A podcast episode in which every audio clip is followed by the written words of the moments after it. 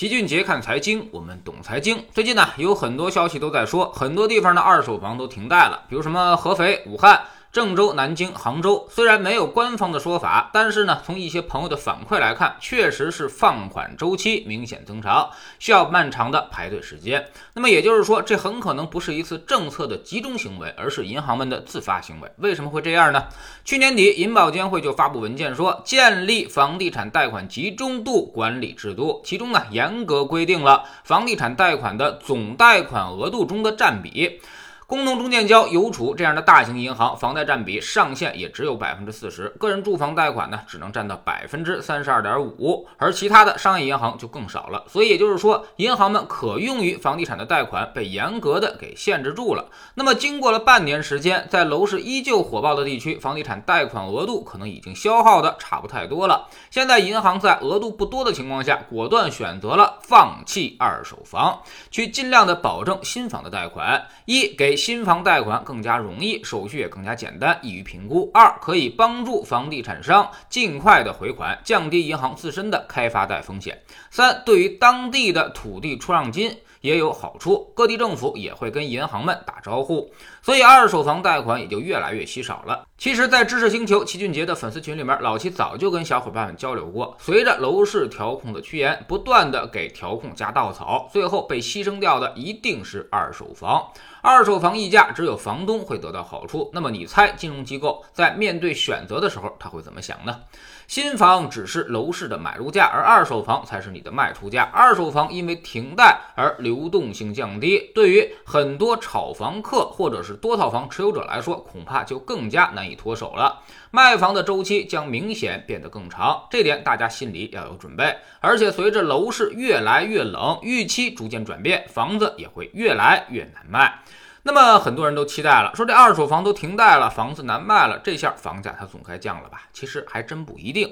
首先，房价如今上涨都是情绪驱动，所有人都认为买房是稳赚不赔的生意。那么这种强烈预期推动之下，没那么容易就反转过来。所以二手房虽然停贷，但是各大城市的房价依旧会坚挺上一段时间。房东没那么容易降价的，因为之前的经验告诉他，任何一次贱卖那都是错的，所以必然会死扛。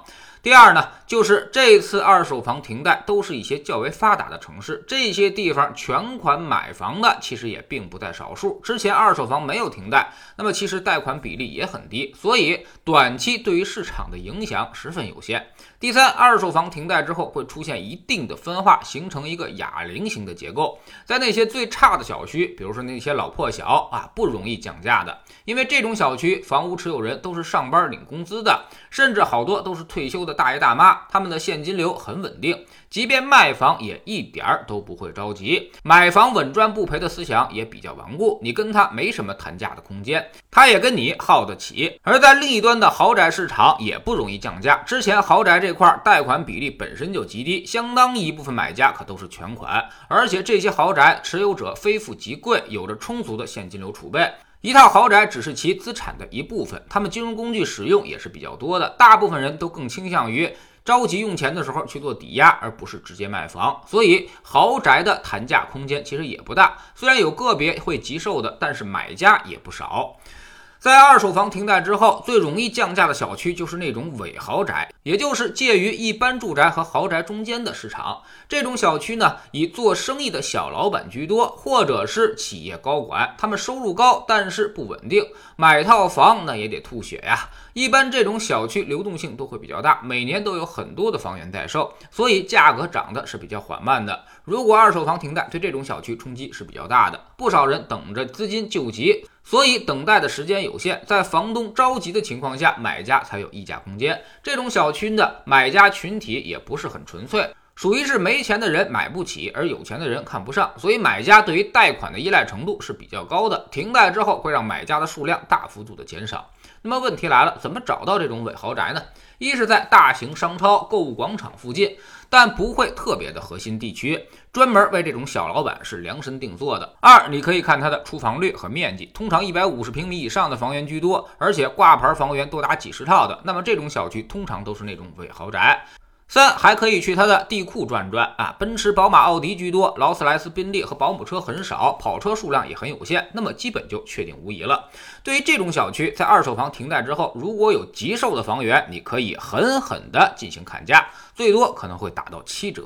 不过老齐也再次提醒一下知识星球粉丝群里面的朋友啊，这种房源你买的时候可以砍价。但等你卖的时候，同样也会被别人砍价，而且伪豪宅的涨价幅度是比较缓慢的。北京有很多这样的小区，价格比二零一五年的时候大概只上涨了百分之三十到百分之五十。二零一七年之后就基本上没怎么涨过价，远低于其他的楼盘，所以自己改善自住还是挺舒服的，环境也还不错，买来投资的意义其实并不大。这几年都不涨，那么未来几年就更难涨价了。在知星球清洁的粉丝群里面，关于买房和卖房的问题，老齐天天都有回答。房子占到了绝大多数家庭百分之八十以上的资产，所以房子的处理务必要谨慎。有些地方不住的房子能卖就尽量现在要卖了，后面会越来越困难，最后完。完全会折在手里，然后还要每年去交那个房产税。我们总说投资没风险，没文化才有风险。在这里，我们不但会给你鱼，还会教你捕鱼的技巧。在知星球老七的读书圈里，我们未来依旧保持每年五十本书的更新速度，给大家说书讲书。后面还会带来《投资者的未来》、情商、巴菲特的投资组合、逃不开的经济周期第二部、大钱细思、俞敏洪传。预测和简读中国史，还有一部很长，但是对于现实中的投资指导意义有极强的书，叫做《中国顶级私募访谈录》，每天十分钟语音，一年为您带来五十本财经类书籍的精读和精讲。喜马拉雅的小伙伴可以在 APP 顶部搜索栏直接搜索齐俊杰的投资书友会，老齐每天讲的市场策略和组合配置，以及讲过的书都在这里面。读万卷书更要行万里路，内功招式相结合，让自己获得提升的同时，也可以产生源源不断的投资收益。欢迎过来体验一下，给自己一个改变人生的机会。